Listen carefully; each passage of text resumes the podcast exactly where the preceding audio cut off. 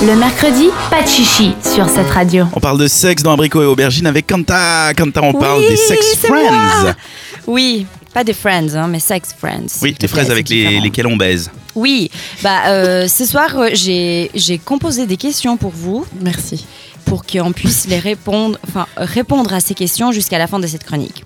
Donc les questions c'est, tout le monde a entendu parler, je pense, de sex friends, et donc les questions c'est, est-ce que les termes plan cul ou sex friends dé- désignent des formes de relations? Si oui, quel type de relation? Plutôt transitoire ou durable? Et quelle est la vraie raison pourquoi ceci est devenu un trend? Enfin, c'est devenu quelque chose de populaire euh, aujourd'hui. Vous vous rappelez, je pense, le film avec Mila Kunis et Justin Timberlake, Friends with Benefits? Il est trop bien. Yes. Je l'ai pas vu, mais ouais. Calmez-vous. Non, non, il est vraiment bien. Faut que tu le Ouais. regardes. Non, mais Léa, elle était pas née. Euh, si, il est sorti il y a genre 3 ans. Pardon. Voilà.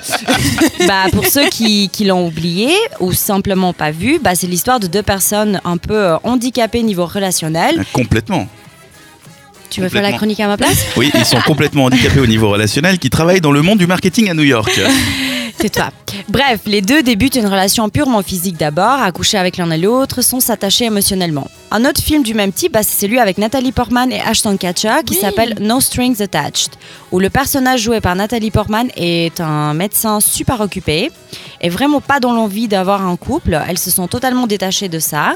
Et le personnage joué par Catcher rencontre Portman et les deux, à tout hasard, débutent une relation physique, à s'appeler chacun euh, à tout moment quand ils ont envie de coucher avec l'un à l'autre.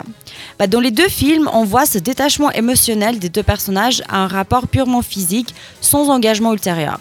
En français, une forme similaire comme ceci est appelée plan cul. C'est-à-dire, tu couches avec une personne parce que tu as envie, tu recouches avec parce que tu as envie, et de nouveau et de nouveau, sans forcément faire de plus.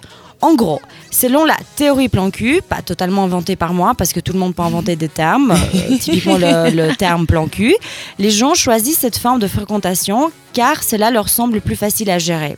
Sex friends, de l'autre côté, à part le sexe, bah, tu peux aussi aller au cinéma avec la personne, manger, discuter, mais toujours avec zéro détachement émotionnel.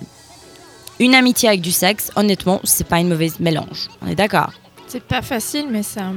Ouais. Ouais. Quand ça, ça peut marche, vite être cool. flou quand même. hein. Justement, dans l'idéal, ça semble parfait. Mais ce que moi j'ai de la peine à comprendre, c'est que les gens choisissent cette forme de relation parce qu'ils veulent pas se mettre en couple, parce que pour eux c'est de l'engagement, et qu'ils n'aiment pas les étiquettes, parce que tu veux pas non plus rendre des comptes à quelqu'un.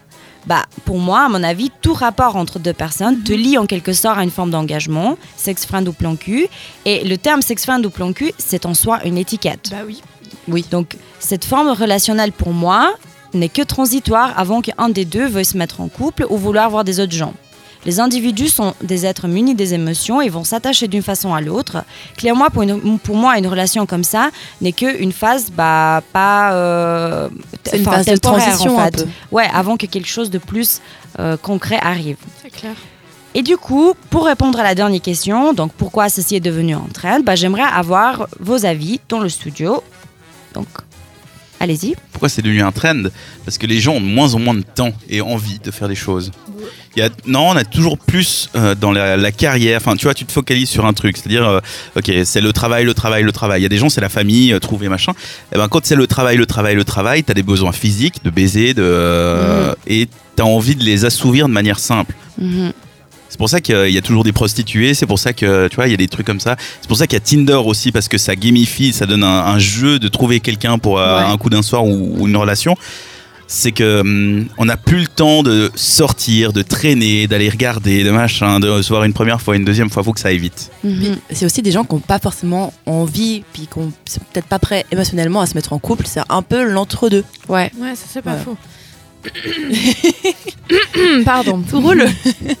Non mais je sais pas, je suis un peu mitigée avec ce genre de truc parce que si ça se passe bien, c'est juste hyper cool parce qu'effectivement c'est- une relation mais sans les côtés un petit peu euh, lourds d'une relation. Mhm.